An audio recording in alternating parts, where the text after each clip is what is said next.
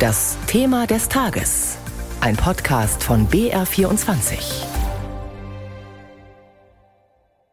400.000 neue Wohnungen pro Jahr, davon 100.000 neue Sozialwohnungen. Bezahlbar, klimagerecht, barrierefrei. So lautet das Ziel des Bündnis Bezahlbarer Wohnraum. Die Initiative wurde im April von Bundesbauministerin Clara Geiwitz im Auftrag der Bundesregierung gestartet. Und heute Nachmittag haben die Ministerin und Bundeskanzler Olaf Scholz in Berlin die bisherigen Ergebnisse ihrer Planungen vorgestellt. Wer 400.000 Wohnungen bauen will, muss auch dazu beitragen, dass die Rahmenbedingungen dafür stimmen. Wir brauchen also mehr Produktivität im Wohnungsbau. Wir müssen dazu beitragen, dass schneller gebaut wird, dass aber auch kostengünstiger gebaut wird. Serielles und modulares Bauen ist dazu ganz, ganz wichtig. Und dazu werden auch die Landesbauordnung geändert werden müssen. Wir werden digitale Techniken einsetzen müssen. Wir müssen digitaler agieren, auch um dazu beizutragen, dass wir schnelle Prozesse haben und dass es preiswert wird sagt der Bundeskanzler. Insgesamt sollen nach seinen Worten hierfür bis ins Jahr 2026 14,5 Milliarden Euro bereitgestellt werden. Bundesbauministerin Geiwitz spricht von insgesamt 187 Einzelmaßnahmen, die in dem Papier festgehalten wurden dass wir mit modernen Mobilitätskonzepten es schaffen, dass man nachverdichtet, ohne dass man jede Menge Stellplätze dazu braucht. Der zweite Punkt ist, Dachflächen sind Bauflächen. Wir werden es deutlich einfacher machen als bisher, dass man auf dem Dachgeschoss A entweder ausbaut oder noch eine Etage draufsetzt. Und wir werden natürlich kostendämpfende Maßnahmen vorschlagen. Das ist der serielle Bau, das ist der modulare Bau. Der braucht eine technische Unterstützung, aber er braucht auch Werbung für Akzeptanz. Viele haben dann noch alte Bilder in den Köpfen. Das geht heute allerdings sehr modern, sehr attraktiv und auch mit natürlich ganz, ganz nachhaltigen Materialien. Bundesbauministerin Clara Geiwitz. Aber Wermutstropfen, die ambitionierten Ziele der Bundesregierung werden zumindest im laufenden Jahr verfehlt. Der Deutsche Mieterbund geht davon aus, dass weniger als 300.000 neue Wohnungen gebaut werden. Bei den Sozialwohnungen wird mit weniger als 25.000 gerechnet. Bündnistag für bezahlbaren Wohnraum. Was bedeuten diese Ergebnisse für die Baubranche? Darum dreht sich heute unser Thema des Tages. Und zugeschaltet ist uns dafür jetzt Josef Wallner vom Bayerischen Bau Industrieverband. Guten Abend, Herr Wallner. Guten Abend. Herr Wallner, was ist denn da schiefgelaufen? Warum wurden die Ziele der Ampel nicht erreicht? Also erst einmal ist heute einiges richtig gestellt worden. Das will ich ganz deutlich hervorheben.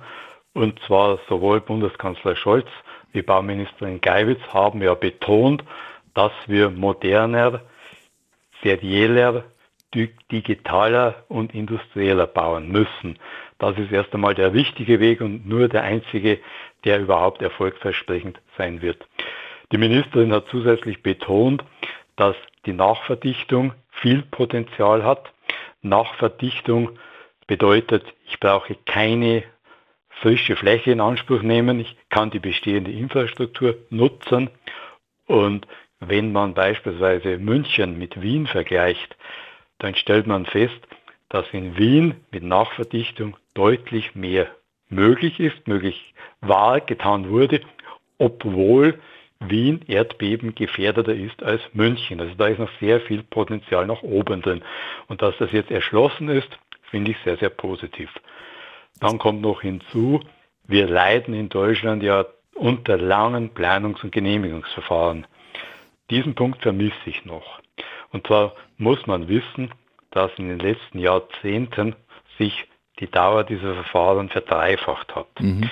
Also wenn man jetzt hört, wir wollen das halbieren, klingt das sehr, sehr ambitiös, aber es reicht noch lange nicht. Also da ist auch was schiefgelaufen. Herr Wallner, wenn ich Sie ein ja. bisschen bremsen darf, Sie haben jetzt ganz viele Punkte schon genannt. Ja. Lassen Sie es nochmal für die Hörer sortieren. Es gibt ja diverse Faktoren, die sich als Hemmnis für die Bautätigkeit erweisen. Sie haben es ja schon angesprochen. Ja, es ja. gibt die, äh, die Bürokratie, es gibt aber auch ganz handfeste Dinge wie den Rohstoffmangel, die teuren Energiekosten, die teureren Baudarlehen, die jetzt kommen.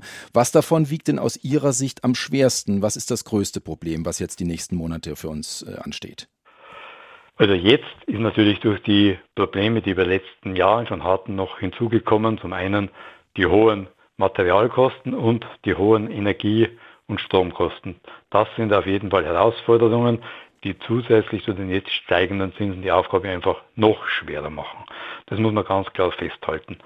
Aber in den letzten Jahren sind ja diese Ziele auch schon nicht erreicht worden und das lag eben daran, dass es zu lange gedauert hat, neue Bauflächen zu erschließen. Es hat zu lange gedauert, es war zu kompliziert, Genehmigungen zu bekommen und viele potenzielle Investoren haben auch ihr Vorhaben deswegen zurückgezogen. Mhm. Also da muss man ganz einfach sagen, jetzt, da ist jetzt einiges auf den richtigen Weg gebracht worden. Jetzt sagen natürlich die Grünen zum Beispiel, diese ganzen Klimaschutz- und Wärmedämmungsmaßnahmen, die mögen zwar teuer und aufwendig sein, aber langfristig sparen sie uns ja Geld. Halten Sie das nicht auch für ein Argument? Das ist auf jeden Fall ein Argument. Ich begrüße ja, dass beim Bündnis für bezahlbares Wohnen jetzt Technologieoffenheit ausdrücklich erwähnt wurde. Es ist bei vielen Baustoffen noch ein deutlich klimaschonendes Potenzial möglich. Beton kann wesentlich weniger CO2 ausstoßender werden. Auch andere Baustoffe können noch viel besser gemacht werden. Also da ist einiges noch drin.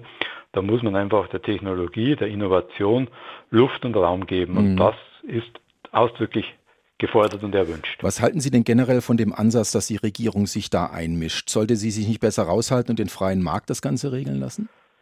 Es kommt darauf an, wie die Regierung sich einmischt. Also nur mit staatlicher Förderung alleine ist es nicht getan, sondern sie sollte auch darauf achten, dass so wenig Regulierung wie möglich hier herrscht, dass es mit so wenig Bürokratie wie nur möglich geht.